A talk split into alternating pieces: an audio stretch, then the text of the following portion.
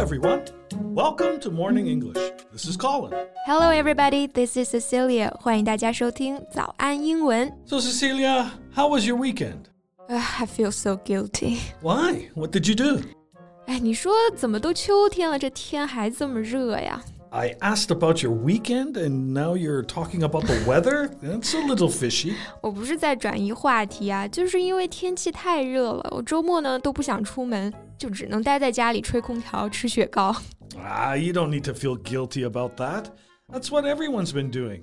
Oh, except for Summer. I mean, our coworker Summer. 这只有我们人如其名的 Summer 哈，在夏天还是活力满满的。But at least she and I have one thing in common. We both can't resist ice cream. well, I think most girls have that same problem. Uh, it won't hurt to have an ice cream once in a while, though. An ice cream once in a while. 你真的是天真啊！你知道我昨天吃了几根雪糕吗？四根啊！I ate four in a row. well, you should be glad that summer is gone. You won't need that much ice cream anymore. No, no, no，这你又不懂了吧？这个冬天啊，在家里面开着暖气吃雪糕，这才是最爽的。 Ah, you're hopeless. but maybe this news will help you with your ice cream addiction. Well, I doubt it, but I would love to hear it anyway. 在节目的开始，给大家送一个福利，今天给大家限量送出十个我们早安英文王牌会员课程的七天免费体验权限，两千多节早安英文会员课程以及每天一场的中外教直播课，通通可以无限畅听。体验链接放在我们本期节目的 show notes 里面了，请大家自行领取，先到先得。So what's the news? Okay, so do you know Magnum? It's a well known ice cream brand owned by consumer products company Unilever. Ah, of course I know. 梦龙啊，它应该说还是一个相对高端的雪糕品牌吧，反正不便宜哈。我昨天吃的那四根里面呢，就有一根是它。 Well, according to a recent report from China Central Television, Magnum offers a different list of ingredients for China and Europe, with the former using milk powder and the latter containing condensed milk. What？就是说，同样一款雪糕，中国用的是复原奶，是奶粉加水，而欧洲用的呢是水加浓缩奶。那我们先来看看这两种奶制品都怎么说哈。首先是奶粉，奶粉怎么说啊？大胆点，自信点啊，直接翻译就好，就是 milk powder。再来看这个炼乳啊，炼乳刚刚 Colin 说的是 condensed milk， 这个 condense 它做动词呢表示浓缩、凝结，所以 condensed milk 就是指浓缩奶或者说炼奶。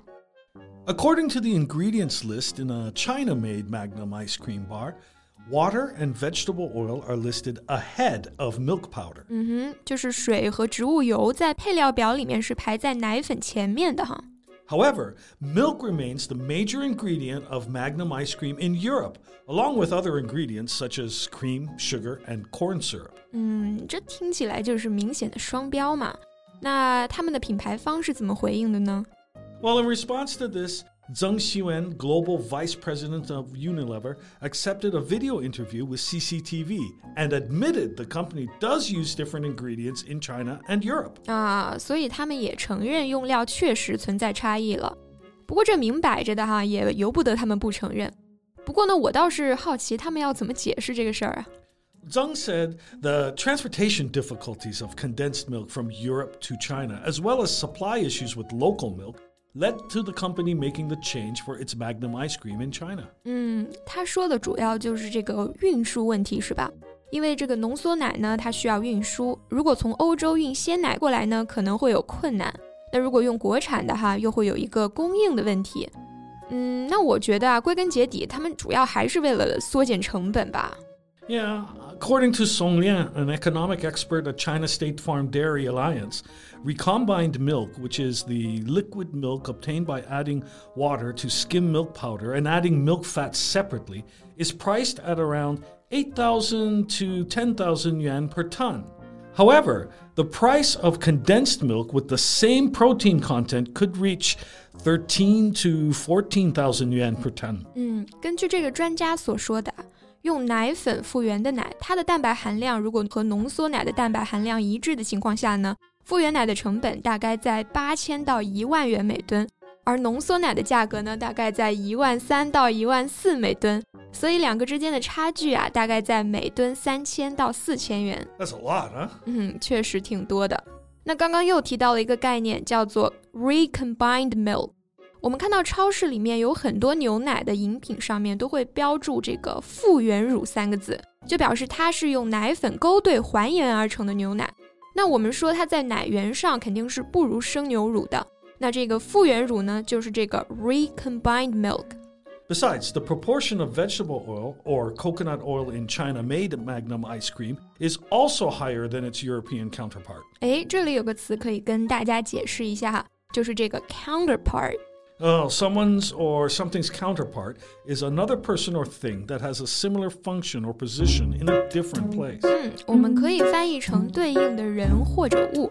像刚刚说的，在中国产的梦龙，它在欧洲的 counterpart 其实也就是欧洲产的梦龙啦。Do you know where China imports most of its coconut oil from? 椰子油啊，产椰子的国家有哪些啊？应该是东南亚吧，泰国、越南。Coconut oil in China is mostly imported from Malaysia and is typically priced at 12,000 yuan per ton. That's expensive or not expensive? I don't know. Well, you have to know that cream of milk fat imported from New Zealand or European countries can be priced at over 40,000 yuan per ton. OK，所以比较起来呢，椰子油还是要比进口乳汁便宜很多的啊。 You know, actually, the Magnum case is not so unique. Many foreign brands entering China have similar problems. 嗯，那如果这个不是个例的话，是不是就说明它和我们国家这方面的进口标准有关啊？ The current industrial standards for ice cream in China are relatively broad, which Enables enterprises to seek solutions to reap the largest profit. 嗯，企业嘛肯定是逐利的，总是会在规则允许的范围内追求最大的利益。刚刚 Colin 用到了一个动词叫做 reap，这个动词的本意呢可以指收割、收获庄稼，然后呢也可以用来指取得、获得，比方说取得成功、获取利益等等。说回来哈，针对这种情况，我们应该做些什么呢？Well, China could release more specific standards for ice cream to ensure quality. 嗯，是的，对于相关产品的标准啊，特别是一些细分品类、细分产品，能够推出一些新的标准，能够保证企业按照新的标准生产产品，从而保证它的品质。All right, so after hearing all this, do you still crave ice cream? Of course I do。就算不吃梦龙了，还有那么多的雪糕等着我去一一的品尝啊，各种口味、各种类型的。诶，说到这个啊，Colin，你知不知道不同类型的冰淇淋要怎么说呀？刚刚一直在说梦龙哈，那像梦龙这种脆皮巧克力雪糕，我们怎么说呢？ Uh, it's called a ice cream bar, which is a frozen dessert on a stick, or a candy bar that has ice cream in it. Okay, so what's the difference between an ice cream bar and a popsicle? Well, that's easy. A popsicle is a piece of ice flavored with fruit on a stick. So actually, it, it does not contain any ice cream in it. 哦，我明白了。不知道大家能不能体会到这个雪糕和冰棒的区别啊？雪糕也就是 ice cream bar 是那种口感绵软的奶味儿的，而冰棍呢 popsicle 它一般是果味儿的，口感上更偏向于冰。哎，不行了，说的我太馋了，我现在就要去买。Are you getting an ice cream bar or a popsicle? 小孩子才做选择啊，成年人当然是全都要啦，both。 Hold on, hold on. Say goodbye to our listeners before you go. All right, Thanks so much for listening. This is Colin. this is Cecilia. See you next time. Bye. 今天的节目就到这里了。如果节目还听得不过瘾的话，也欢迎加入我们的早安英文会员。 成为会员，您就可以无限畅听我们每天一场免费的中外教直播课，以及两千多节原创系统课程了。今天我们限量送出十个七天免费试听权限，试听链接放在我们本期节目的 show notes 里了，请大家自行领取，先到先得。This podcast is from Morning English. 学口语就来早安英文。